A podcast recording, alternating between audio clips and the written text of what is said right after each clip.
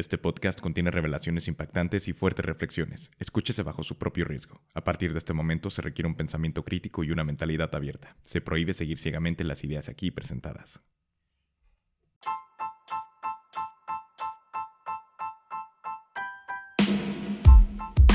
Bienvenidos a Maestría Emocional, el podcast donde buscamos entendernos. Nuestro propósito es aprender a manejar dolores y emociones para regresar a amar como niños y así vivir con mayor plenitud. Con Sebastián Struck.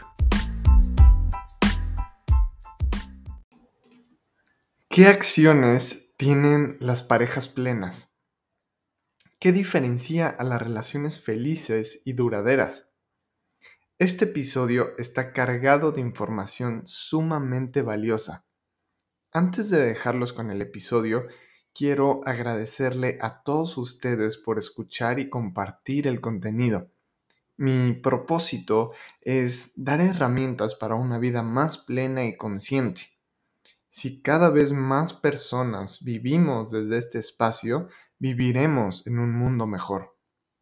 Si te gusta y sirve el contenido gratuito que hago, puedes apoyar el proyecto al visitar la tienda online de Maestría Emocional y adquirir los juegos de preguntas o mi libro. Los dejo con el episodio. Espero les sirva mucho. Hola, hola, ¿cómo están? Estoy feliz porque esta semana vamos a tener dos lives Hoy vamos a hablar de los hábitos de las parejas plenas. Y la verdad es que no importa si estás soltero o soltera, si apenas estás saliendo con alguien o si ya llevas una relación de largo plazo, este episodio te encantará y te servirá mucho. Y tendremos una súper invitada, Patricia Ramírez, una psicóloga y autora española uno de sus libros más conocidos, más reconocidos, es Cuenta contigo. Y voy a ver si ya se metió a live para invitarla.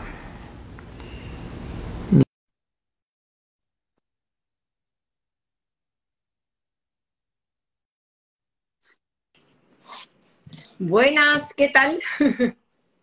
Hola Patricia, ¿cómo estás? Muy bien, ¿y tú? Muchas gracias por la invitación. A ti, mucho gusto. Sí, un placer. Igualmente, oye, pues antes de empezar con las preguntas, Patricia, quería dar un poco de contexto y tocar un tema que me parece súper importante. Una de las cosas que más enseño en mi contenido es que el amor no es una emoción, ¿no? Muchas veces confundimos eh, el enamoramiento con amor, confundimos la intensidad, las mariposas con amor, pero en realidad solo son químicos en nuestro cerebro diseñados para perpetuar nuestra reproducción. Entonces, por eso hablo de que por eso hablo de que el amor es una elección, una elección diaria de, de cultivar una conexión con alguien. Entonces, la intención de esta plática contigo es de hablar de esos hábitos que nos pueden ayudar a cultivar esa conexión y nos ayudan a tener una relación plena. Entonces, bueno, para iniciar, Patricia, me gustaría que nos cuentes de tu relación. Este, por lo que veo en redes y en tus libros, estás casada, ¿verdad? Sí, yo estoy casada. Tenemos una pareja que en España se llama ensamblada, que es parejas que venimos de matrimonio anterior con hijos de los dos de ambos matrimonios. Así que tenemos cuatro hijos ya mayores y llevamos 12 años juntos, sí. Muy bien, 12 años, wow. Oye, tu esposo, eh, también por lo que he visto, es un preparador físico de un equipo de fútbol, ¿no? Sí, aquí en Zaragoza. Cuéntame, ¿a ti te gusta el fútbol? ¿Sus pues, hobbies son lo pues mismo? Pues fíjate, nosotros nos conocimos porque yo trabajaba también en el fútbol. Yo estuve durante años trabajando en el en fútbol en primera división y en segunda división con el Mallorca y con el Betis y justo nos conocimos porque yo vine a, Zaragoza a un congreso a dar una conferencia y pues vine a la ciudad donde él trabaja y aquí nos conocimos. Así ah, que el fútbol, el fútbol nos unió, a pesar de que yo luego me he salido de ese mundo porque no me daba ya para abarcar todo y salí del mundo del deporte del fútbol y del deporte y, nada, de si él sigue ahí, sí. Pero claro, el, deporte hace que también tengamos en, en, muchos otros valores, como es la práctica de actividades deportivas. Justo, justo mi pregunta iba para allá, ¿no? O sea, quería preguntar si sus hobbies son lo mismo, este, ¿qué, qué papel juegan los hobbies y los intereses, las prioridades, como lo, que valoran en una relación.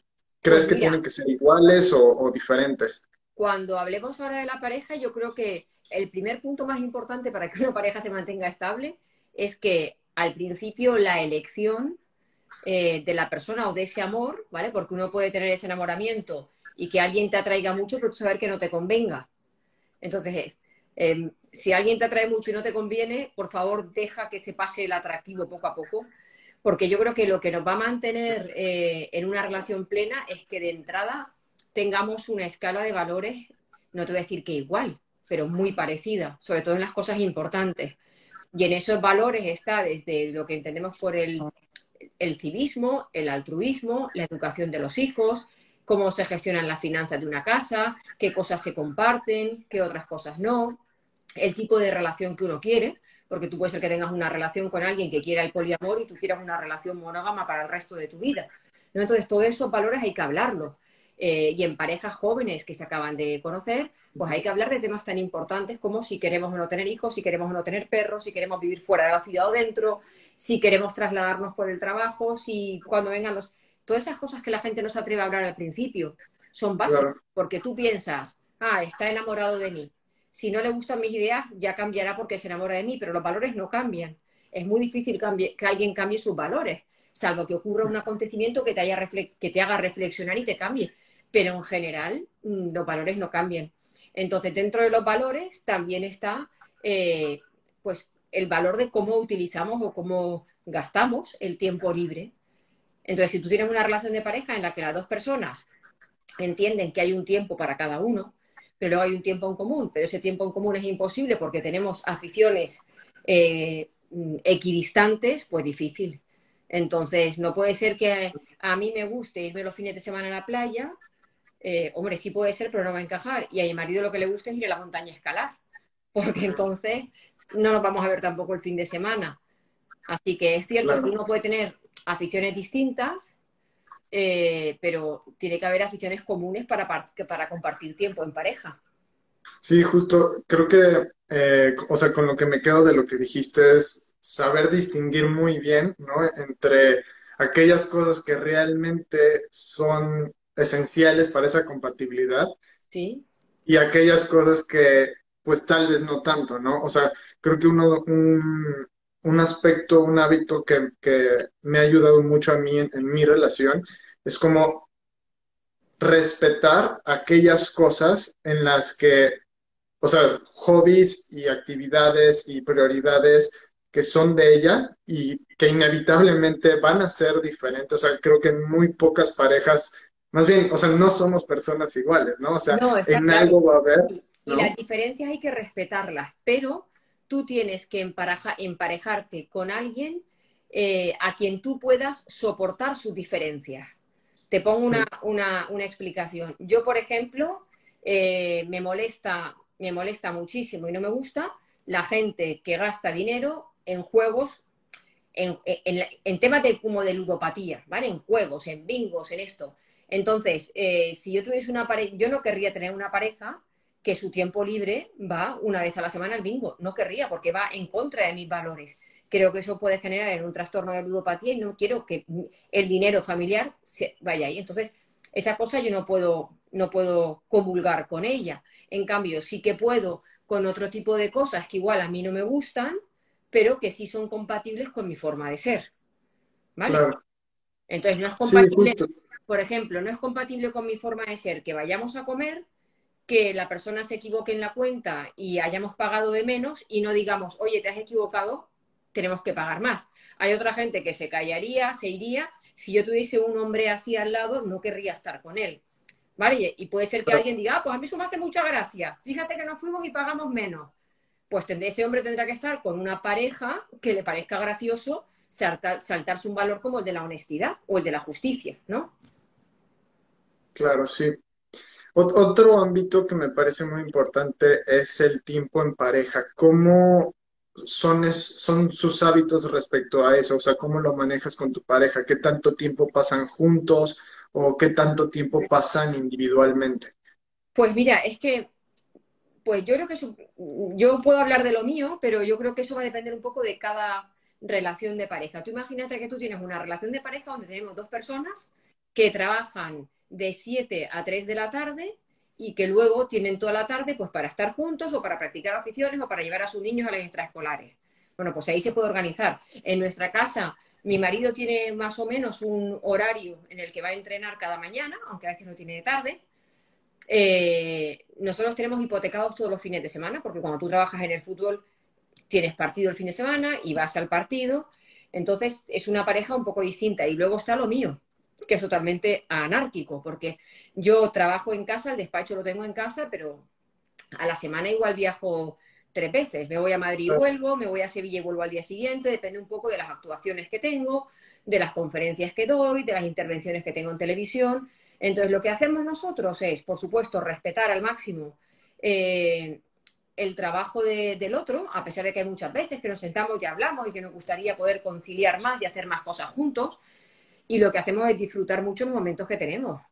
Eh, y además tener como la intención, yo pues, si tengo una conferencia en Madrid, yo voy hoy y vuelvo, y si mañana tengo otra, me vuelvo a ir y vuelvo, porque la ves una hora y media, o sea, el tren. Mm. Otra persona diría, pues mira, ya que voy me quedo y hasta el día siguiente. Yo prefiero venir, cenar con mis hijos, cenar con mi marido, acostarme aquí en casa, a pesar de que al día siguiente madrugue y me vaya. Entonces sí que tenemos los dos como una clara intención de que el tiempo que tenemos libre, nuestra pareja, eh, es una prioridad y, eso tratamos de hacer. Pero no tenemos el hábito de, estos días hacemos esto, esto otro, porque mi, mundo no me permite tener una, una rutina tan clara. Creo que muchas veces eh, pensamos que priorizar la relación es como dedicarle mucho tiempo.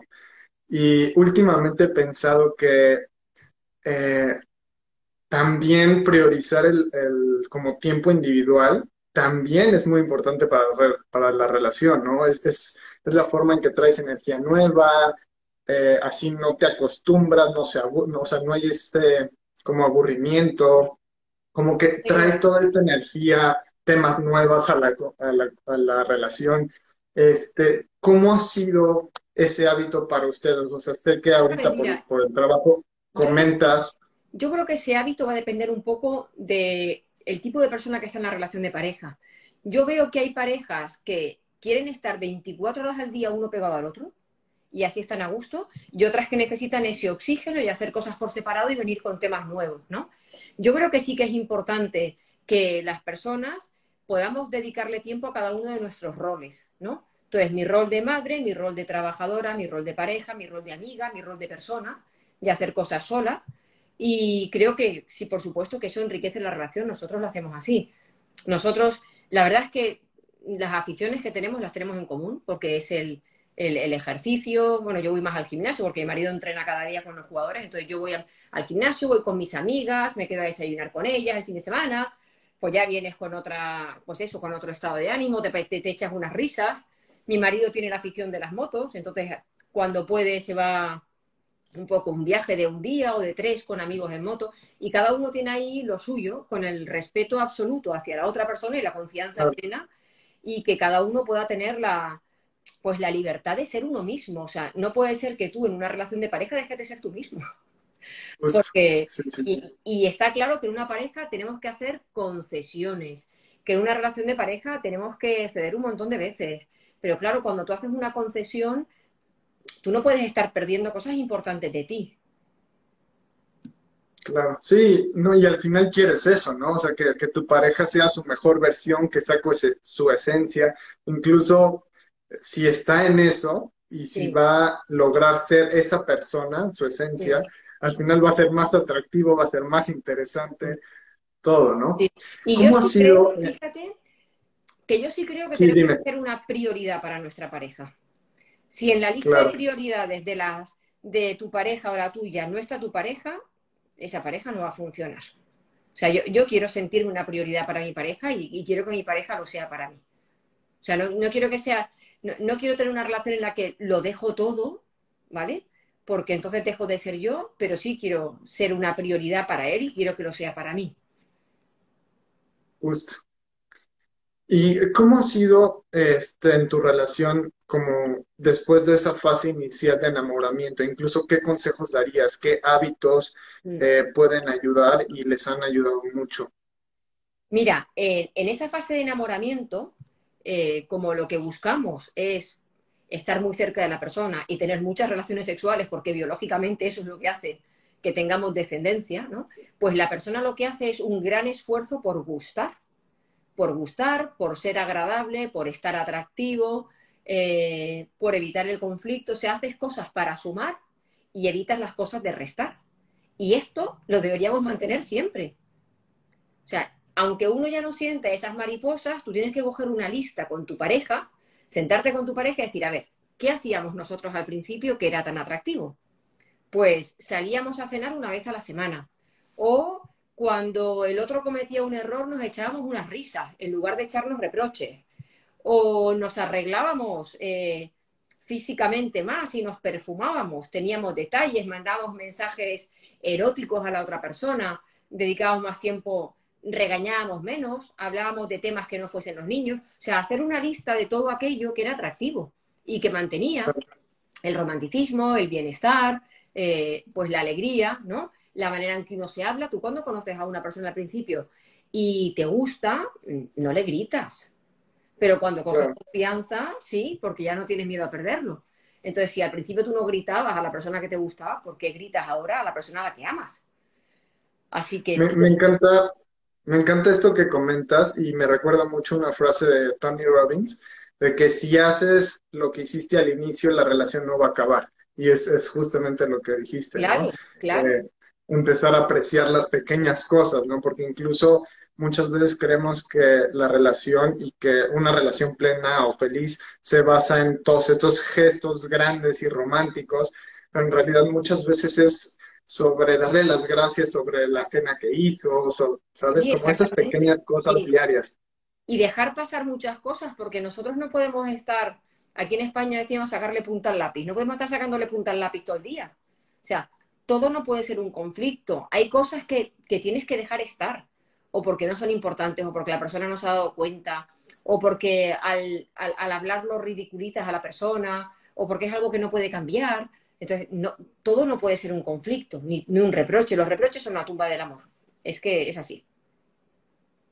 ¿Y qué tanto recomiendas hacer cosas fuera de la rutina? O sea, ¿cómo está ese hábito eh, eh, en tu vida? Este, ¿qué, o sea, cada pues cuánto. Pues mira, vamos a ver. Perdón, eh, perdón si se siente así como que estoy. No, no, no. No, es que aparte eso me parece como muy interesante, porque muchas de las cosas que decimos a las parejas es tenéis que hacer cosas fuera de vuestra Sal de la rutina, sal de la rutina. Y aquí vuelvo otra vez yo con el depende. Porque hay gente que dentro de su rutina está bien. Por ejemplo, mi marido y yo somos súper caseros. O sea, nos encanta estar en casa. Nos encanta. Tenemos una casa muy acogedora. Eh, a él le gusta mucho cuidar el jardín, a mí me gusta mucho cocinar. Eh, nos gusta mucho el cine y tenemos una tele grande. No nos hace falta ir al cine. Entonces, cualquiera que nos vea de fuera diría, pues sal de la rutina, vete al cine. Y yo pienso, ¿por qué? si estamos tan a gusto los dos viendo una película aquí. Entonces yo creo que plantearnos lo de romper la rutina hay que hacerlo cuando el cuerpo te lo pide. Pero si el cuerpo no te lo pide y tú ves que no hay nada que se esté marchitando, o sea, no es que si tú ves que tú estás en un sillón y el otro en el otro, cada uno mirando el móvil, y no tenéis una serie en común, un libro del que estáis hablando, si no os echáis una risa, si no tenéis un tema de conversación, romper la rutina, está claro. Pero si tú dentro de tu rutina estás alimentando a tu pareja, no rompas tu rutina. Entonces... Me, encantó la respuesta y justamente da herramientas para las personas que observen su situación. ¿no? ¿Sabes lo que pasa? Que ahora hay como tantas directrices en, en las redes sociales que una pareja que esté a gusto con su rutina en casa estará diciendo, estamos mal porque estamos dentro de una rutina, cuando puede ser que claro. de puta madre, ¿sabes? Pero como estamos diciendo que hay que salir de la rutina, pues igual uno se va para afuera, se va al cine y dice, pero ¿qué hacemos aquí con lo gusto que estábamos en el otro lado? Entonces, hay que tener cuidado con estos mensajes porque no le sirven a todo el mundo. Sí, y, de hecho, o sea, me, me, identifico mucho con, con, lo que dices porque yo y mi novio también somos iguales, ¿no? O sea, somos de muchas rutinas, este, los fines de semana eh, salimos siempre como, ya tenemos este, como cada día ciertas cosas, pero la verdad es que los disfrutamos mucho y siempre está ese, ese sentido de aprecio, ese sentido de, pues sí, de gratitud, de, entusiasmo en la relación. Entonces, como dices, y qué buena respuesta de, o sea, que la gente pueda observar sus y tener las herramientas para observar su situación y en base a eso tomar los consejos o ver qué hacer. Claro, yo creo que es que cada pareja ponga un poquito de sentido común y que cuide aquellas cosas que hacen que el amor sea bonito.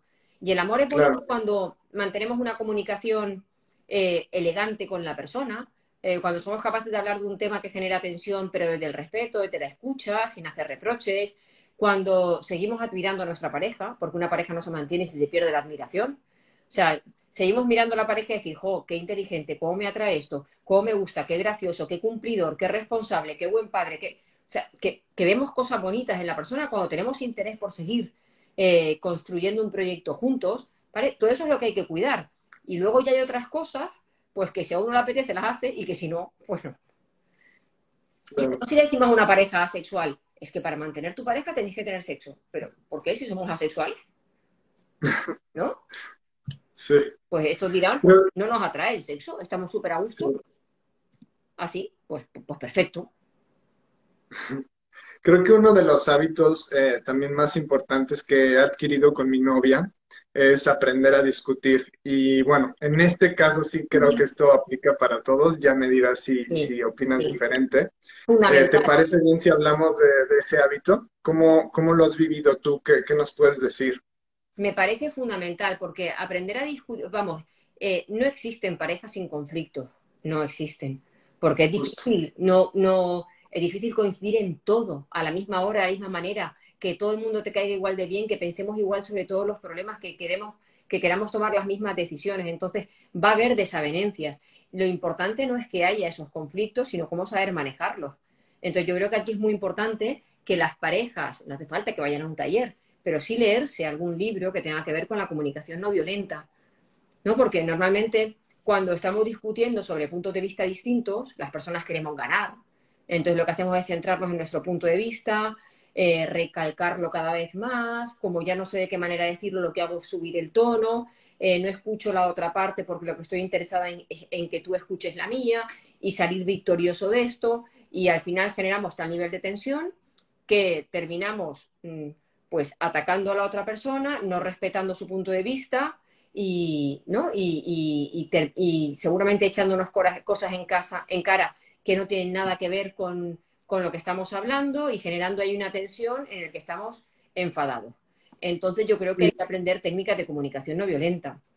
Para mí muy importante crear un ambiente, o sea, que podamos hablar en un ambiente que invite a la calma, porque los estímulos, eh, por el efecto este del priming, eh, nos condicionan. Entonces yo creo que cuando hay que hablar de temas tensos, lo mejor es salir a la calle, porque no podemos condicionar la casa a las peleas. Entonces, oye, vete a una cafetería, vete a un parque, vete a un restaurante sosegado, que no tenga una luz estridente y comiendo, cenando de una forma relajada, planteemos el tema. A la hora de plantearlo, yo creo que es, hay que empezar hablando de yo pienso, yo siento, ¿vale? Yo pienso esto, yo siento de esta manera, déjame que te explique mi punto de vista y cuando uno cuente, preguntar al otro, dime ahora cuál es el tuyo, ¿vale? Y cuando tengamos los dos, pues analizar ahí qué puntos tenemos en común, qué cosas podemos cambiar, hasta dónde podemos ceder, tratar de entender cómo se siente la otra persona, reconducir. Yo creo que de esta manera seguro que sería mucho más fácil solucionar un montón de conflictos que, que, que en pareja hay que solucionar. Claro. Me, me, encanta lo que dijiste de buscar discutir de ese tipo de temas en, en, lugar, en otros lugares, ¿no? Uno, para no condicionar, no asociar ya esos lugares con, con peleas. Y mucho de lo que hablo también es como dejar que la emoción baje, justamente para lograr lo que decías, ¿no? Para discutir sin atacar, sin herir, sin, sin gritar, porque cuando la emoción es muy fuerte, pues inevitablemente este, o sea, la emoción va a ganar a la razón. Entonces. Claro, claro. Sí. Yo creo que incluso más que dejar que la emoción baje, es que no hay que empezar con la. No hay que empezar emocionado. hay que buscar el momento en el que las personas vayamos ya con, esa pues estabilidad emocional, ¿no? Sí, no, no hablar desde la emoción. Mm, Así es. y en cuestión de, em, yo hablo mucho de aceptar como la responsabilidad, ¿no? O sea, siempre empezar desde observarnos. Eh, ¿Tú estarías de acuerdo al decir que siempre hay una responsabilidad compartida dentro de los problemas? Me, causa mucha curiosidad tu opinión. Hombre, es que para mí la palabra siempre ya, para mí decir siempre ya determina mi respuesta, no. Porque no puede ser que siempre, Haya, haya una responsabilidad compartida, ¿no? Es que va a depender mucho del problema. Si, por ejemplo, sacamos lo más feo que puede pasar, una de las cosas más feas que puede pasar en una pareja, que es una infidelidad, si en tus valores está la fidelidad, porque igual alguien tiene una relación abierta y que ser infiel no, no sea algo feo, sino que sea algo aceptado por ambas partes, ¿no?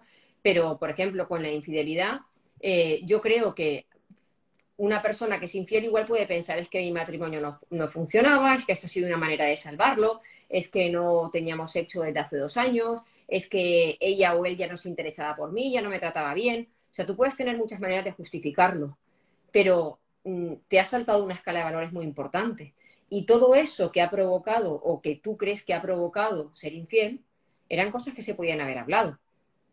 ¿no? Y, decir, oye, yo en esta pareja no puedo seguir, estoy muy aburrido, estoy decepcionado, estoy frustrado, me siento triste, me siento abandonado, eh, ¿qué podemos hacer para cambiarlo? Lo que no puedo hacer es que yo busque una alternativa que se salte el código de valores. Entonces ahí quien tiene, a mí de culpa no me gusta hablar, pero la responsabilidad mayor está en la persona que se ha saltado el código de valores a pesar de que la relación de pareja no estaba funcionando.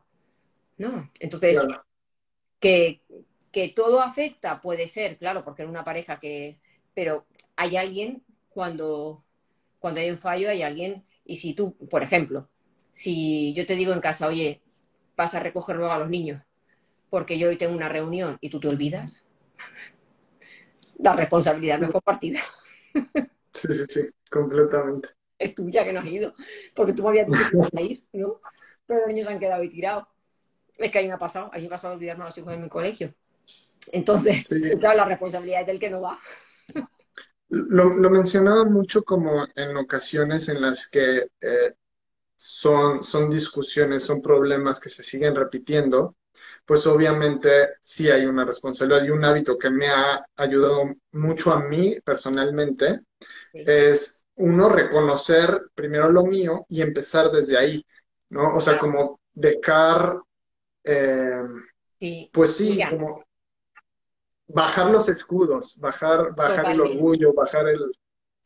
Totalmente. Esto, por ejemplo, en los problemas de, un poco cuando la pareja se deja, ¿no? Que deja de hablar de temas de mayores, deja un poco de arreglarse, que puede echarle en cara al otro, hay que ver que es que no hacemos nada, que es que tú siempre estás cansada, eh, que, no, que no salimos. Igual hay que empezar a decir, llevo tiempo eh, sin proponer un plan, o yo llevo tiempo sin reconocer la parte tuya. Porque cuando tú reconoces lo tuyo, al otro también se le hace muy fácil reconocer la suya. En cambio, si yo he hecho toda la porquería para allá y te hago culpable de la situación que estamos viviendo, tú lo que vas a hacer es defenderte. Porque yo te estoy atacando. Entonces, la manera de que la otra persona no se defienda es lo que tú dices, bajar los escudos y empezar a asumir la parte que yo pueda tener de responsabilidad. Sí, ¿no? muchas veces también, en vez de criticar, decir lo que realmente queremos, ¿no? En vez de... Exacto, sí, sí porque siempre eres en lugar de pedir exige. Sí, sí, sí. Sí, en vez de decir siempre eres así y, como etiquetar a la persona es decir más bien, oye, me gusta cuando eres así, podrías intentarlo más. O sea, creo que son, son cambios, son pequeños hábitos en la comunicación, en la forma de expresarnos que tienen un efecto impresionante en, las relaciones. Totalmente, claro. Sí, porque a la otra persona, en lugar de llegarle una crítica, lo que le llega es un reconocimiento, que es que en la pareja, como con los hijos, se dedica mucho más tiempo a la crítica que al reconocimiento. Sí, Cuando decir... no reconoces, la otra persona tampoco sabe que es valioso de ella misma para aportar a la pareja, porque la pareja, porque esa persona se ha acostumbrado a que le llegue todo aquello que hace mal, eso lo tiene clarísimo. Pero como no le llega lo que hace bien, pues no sabe que eso es bien. Entonces a veces deja de repetirlo. ¿Por qué? Porque como no lo valoran, no, no, dejo de repetirlo de manera rencorosa, si no me lo valoras lo dejo, no, sino porque poco a poco se va desgastando y algo que era bonito, como tú nunca me has dicho que esto era bueno, yo no me he enterado que era bueno, pues un día dejé de hacerlo. Entonces tenemos que dedicar mucho más tiempo a reconocer que a, que a criticar.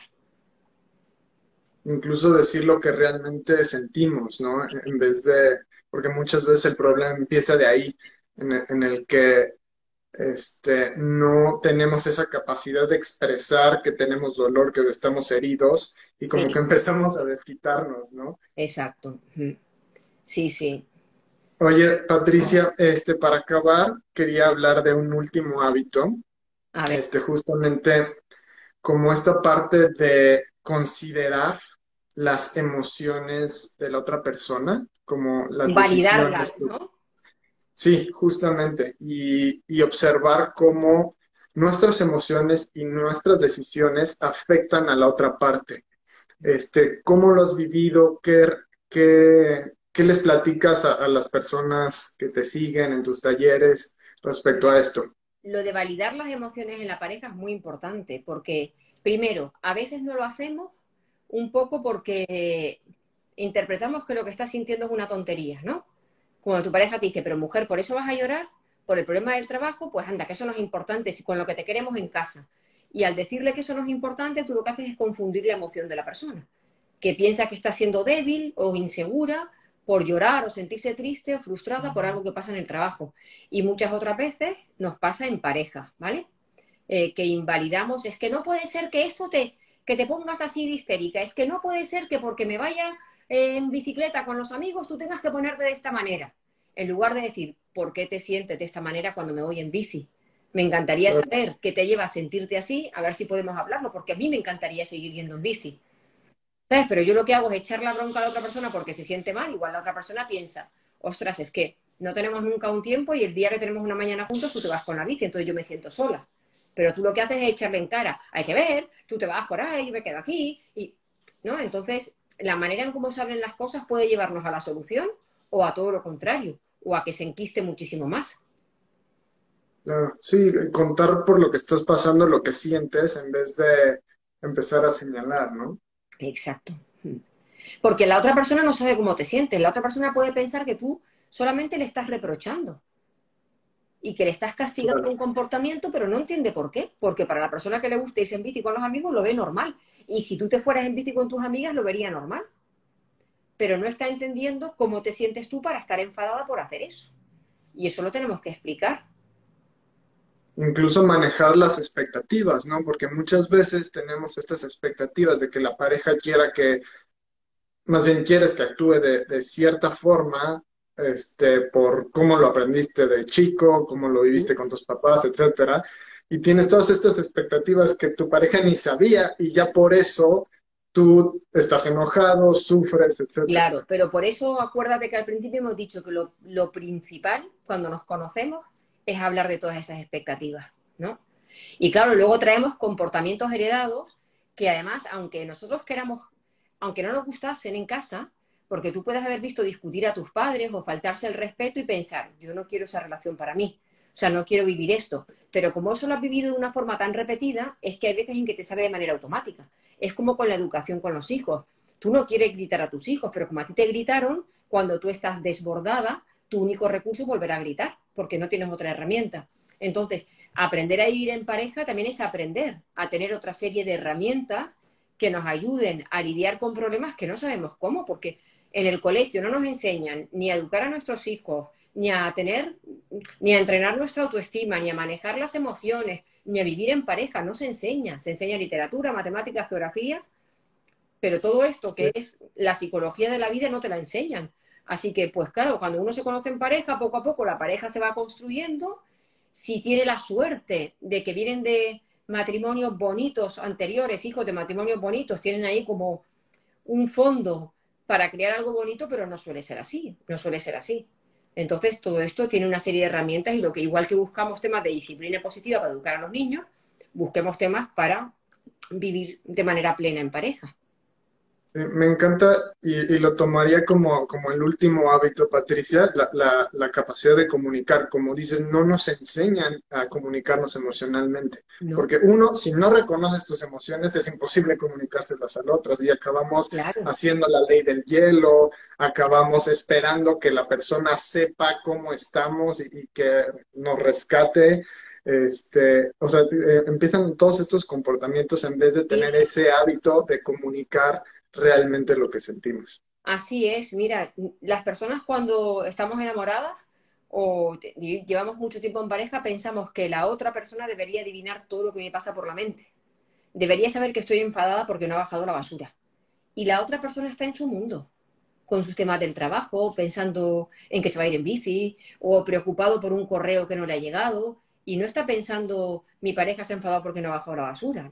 Eh, y tú cada vez te vas enfadando más porque no te das cuenta de que estoy enfadada por esto, hasta que revientas y al otro le pilla por sorpresa y dice, pero ¿qué ha pasado aquí? Entonces, qué fácil sería todo si en lugar de esperar a que nos adivinen qué nos pasa, simplemente o preguntemos o nos, expresemos. Ya está. Nada más. Si tú ves a tu pareja rara, pregunta, cariño, ¿te pasa algo? ¿Hay algo que haya, hay algo en lo que yo puedo ayudar? ¿Crees que he hecho algo con lo que te puedo haber ofendido? Me encantaría poder hablarlo contigo.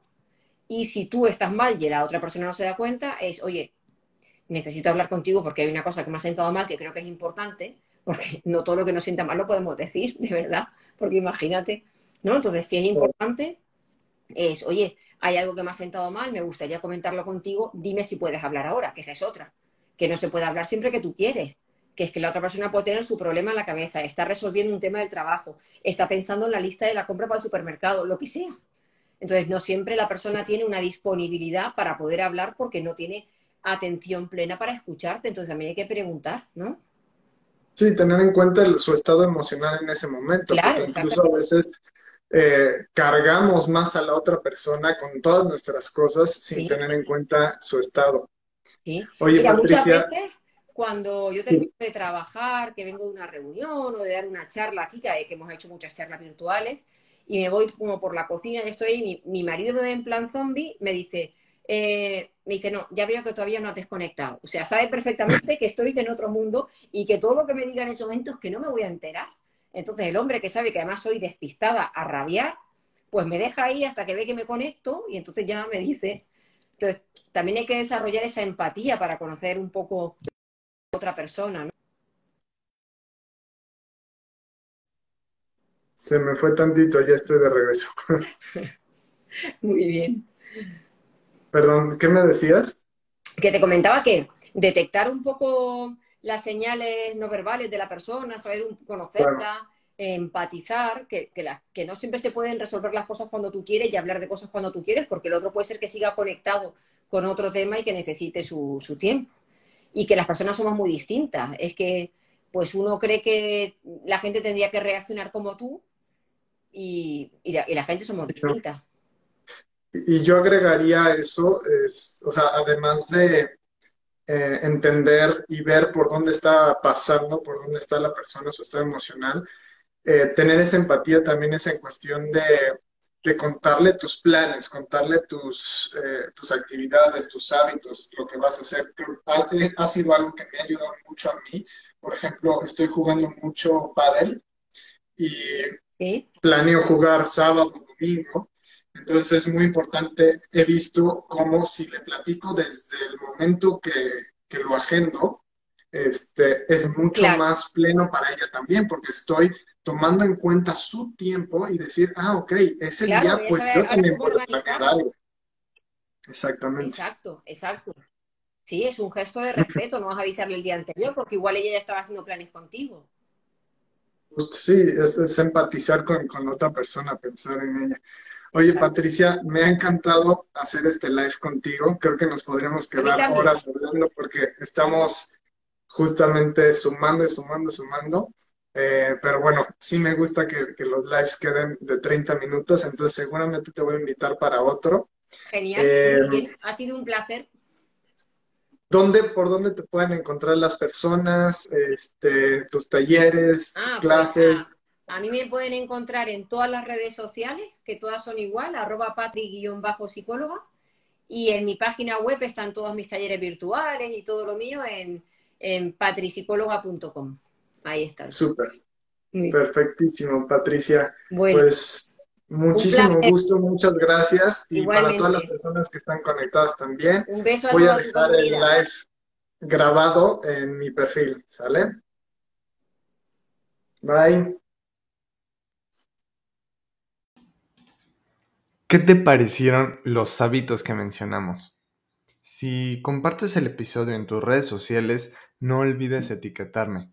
Me encanta ver qué episodios se escuchan y cuáles son los que gustan más. Nos vemos hasta el próximo episodio.